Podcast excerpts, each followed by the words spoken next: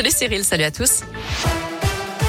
À la une, l'État débloque 900 millions d'euros pour le développement des transports en commun et des pôles d'échange multimodaux. Près de 160 projets ont été retenus, notamment dans l'agglomération lyonnaise. Des subventions pour une ligne de bus à haut niveau de service entre Lyon et Trévoux, le transport par câble entre Francheville et Lyon, l'amélioration des lignes de bus et le développement des trams T6, T9 et T10 dans la métropole.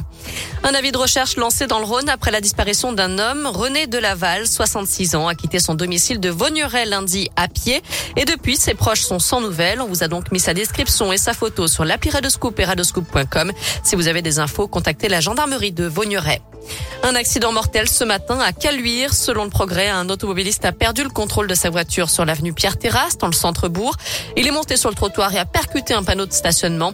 Malgré l'intervention des secours, l'homme de 78 ans n'a pas survécu. Il pourrait avoir été victime d'un malaise cardiaque. Une plainte déposée par une passagère du TER Lyon-Bourg-en-Bresse lundi soir. Elle a filmé un individu en train de se caresser le sexe par-dessus ses vêtements durant de longues minutes au regard des autres passagers. L'homme a été entendu en audition libre, il a reconnu les faits. Alors il n'a pas été mis en cause pour exhibition sexuelle, mais pour agression sexuelle. Âgé de 25 ans, il a finalement été convoqué devant le délégué du procureur pour un rappel à la loi. C'était il y a dix ans, jour pour jour. Deux infirmières stéphanoises, Catherine et Valérie, étaient victimes d'un grave accident alors qu'elles manifestaient à Lyon. Un mouvement de foule les avait fait chuter de 5 mètres 60 dans une fosse. L'une d'elles se trouve aujourd'hui en fauteuil roulant et dix ans plus tard, les procédures judiciaires lancées ne sont toujours pas terminées. Dans le reste de l'actu, les obsèques de Bernard Tapie ce matin à Paris. L'homme d'affaires, ancien patron de l'Olympique de Marseille et ministre de la ville, sera inhumé ensuite à Marseille. Une chapelle ardente sera ouverte demain au stade Vélodrome. Et puis les suites de l'affaire de l'arbitrage controversé Bernard Tapie, Crédit Lyonnais. La cour d'appel qui devait se prononcer aujourd'hui reporte sa décision au 24 novembre. Parmi les prévenus, Stéphane Richard, le PDG d'Orange.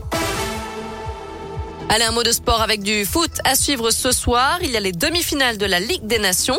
Italie-Espagne, le coup d'envoi sera donné à 20h45. Et puis demain, euh, la France affronte la Belgique. Ce sera à Turin. Enfin, avis aux lectrices et aux lecteurs, deux auteurs de best-sellers viennent à la rencontre du public lyonnais dans le cadre de Quai du Polar. Michel Bussy sera à l'hôtel de ville de Lyon le 18 octobre à 18h30 pour présenter son nouveau roman Code 612 qui a tué le petit prince? Une rencontre gratuite sur réservation. Et puis le lendemain, euh, Quai du Polar propose un Facebook Live avec Guillaume Musso, l'auteur français le plus lu en France. L'occasion de revenir sur son dernier roman, L'inconnu de la scène, paru le 21 septembre. On vous a mis toutes les infos et les liens pour la réservation sur notre appli radioscoop.com et notre site internet radioscoop.com. Côté météo cet après-midi, c'est un pot pourri, alternance de nuages, d'éclaircies et d'averses. Les températures ne dépassent pas les 16 degrés.